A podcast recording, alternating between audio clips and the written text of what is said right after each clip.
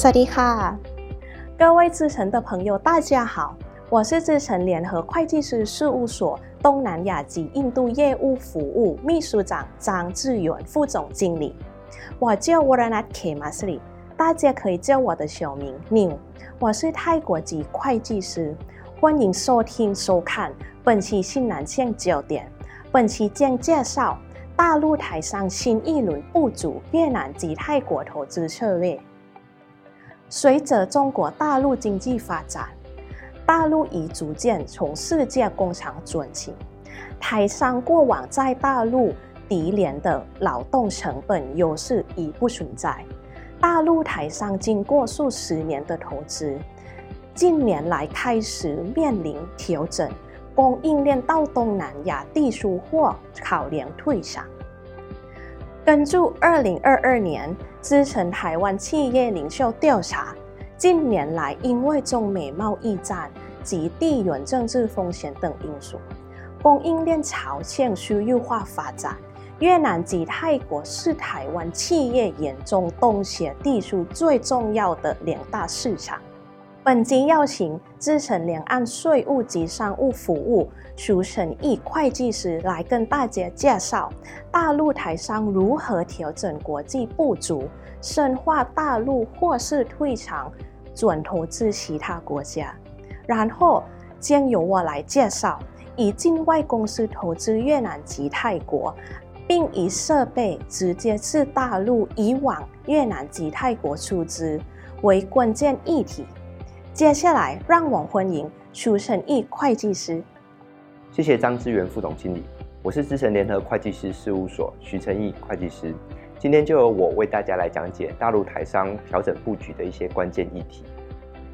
首先，我们看一下大陆台商在目前的一个业态状况。哈，目前台商的话，大概可以分成呃大型的具规模的台商，以及说相对是啊传统制造的中小规模台商。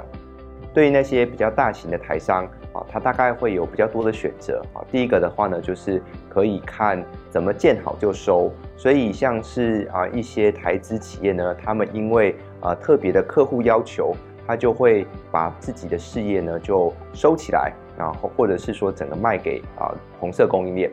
那另外一块的话呢，就是会考量啊怎么样子做风险的分散。那这个风险的分散呢，是很多的台商会把它分成大陆市场以及非大陆的市场。那在大陆市场上面的话，针对那些啊更具有规模的台商企业，他会考虑的是在大陆呃进入资本市场，或者是说建立啊中国区的一个区域总部，由中国大陆呢作为一个营运的主体对外投资啊，这个是啊目前我们看到说比较具有规模的大型台商。会去考虑操作的一个方式。对于说中小型的台商来讲的话呢，其实选择性相对来讲就比较少。呃，一般来讲的话，对于加工制造哈，以出口为导向的台商企业哦，特别是早年就已经在大陆的台商，多半呢都会考量把这个大陆的事业做一个处分。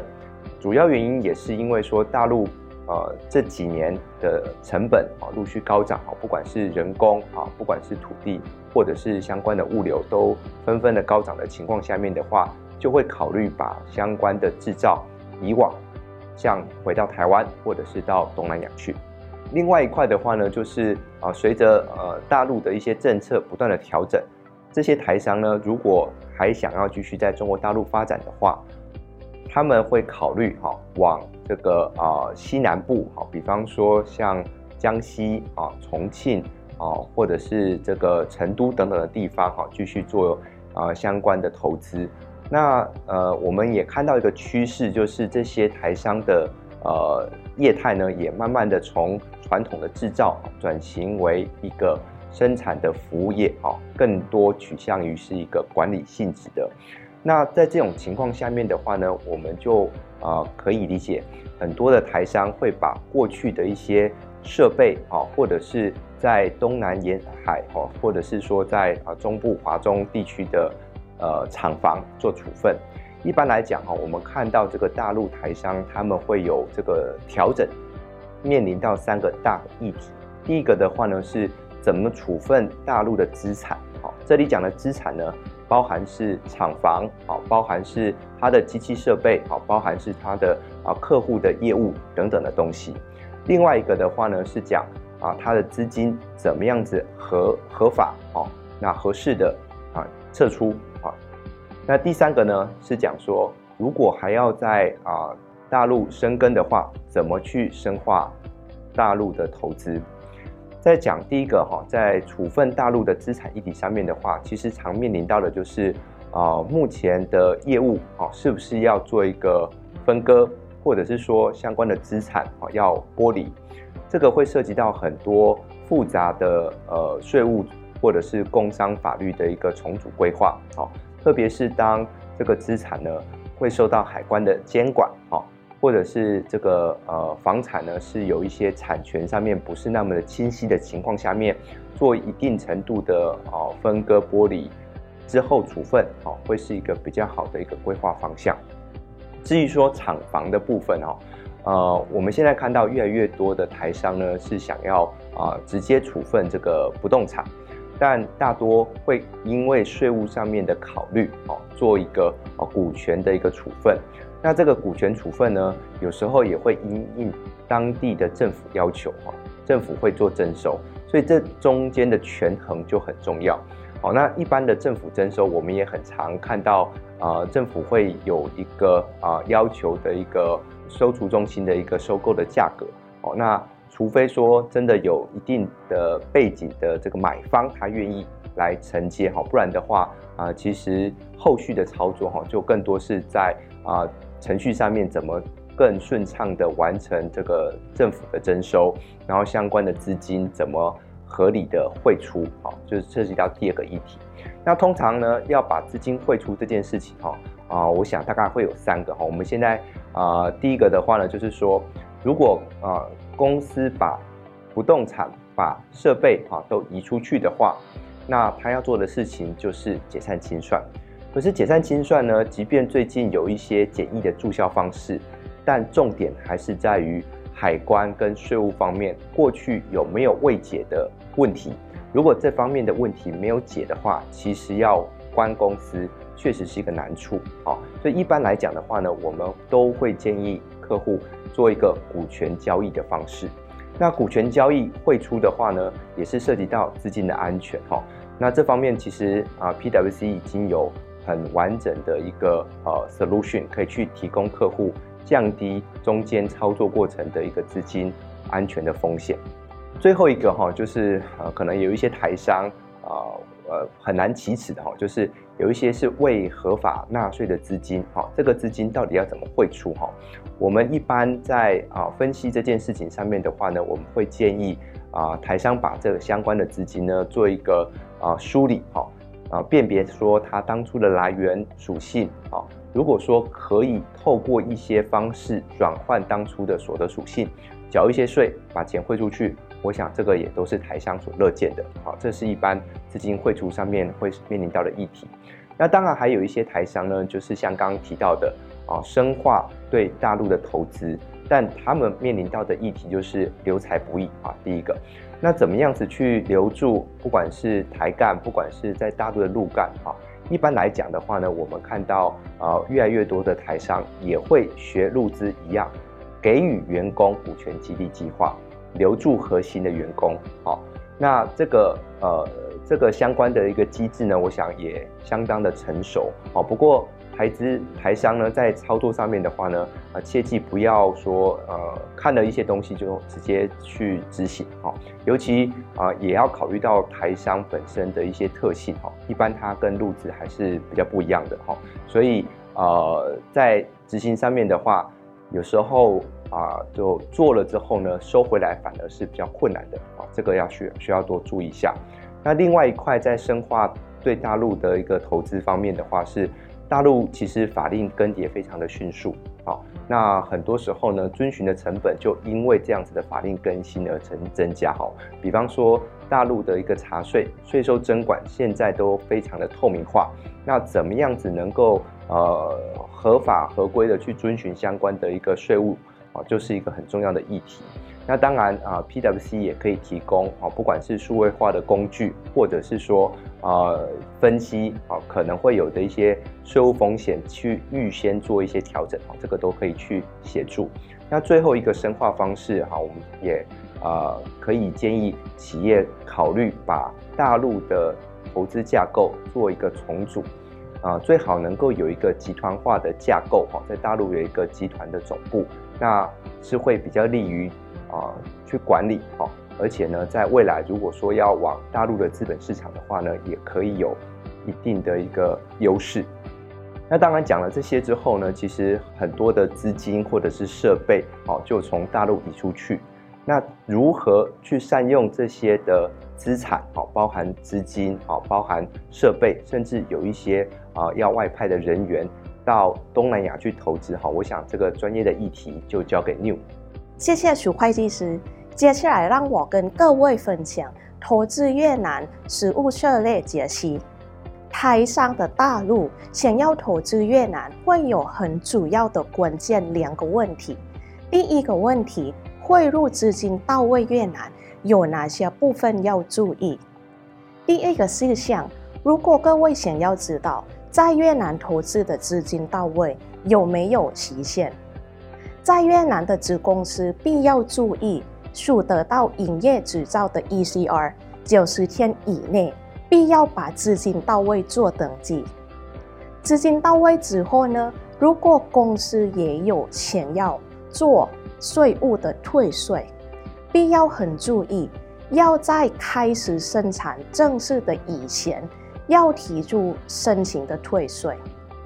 还有另外一个资金规划的问题。很多台商在新设立越南的子公司，可能也考量要用贷款的方式来投资越南。在越南最新法规，利息费用会有上限的额度，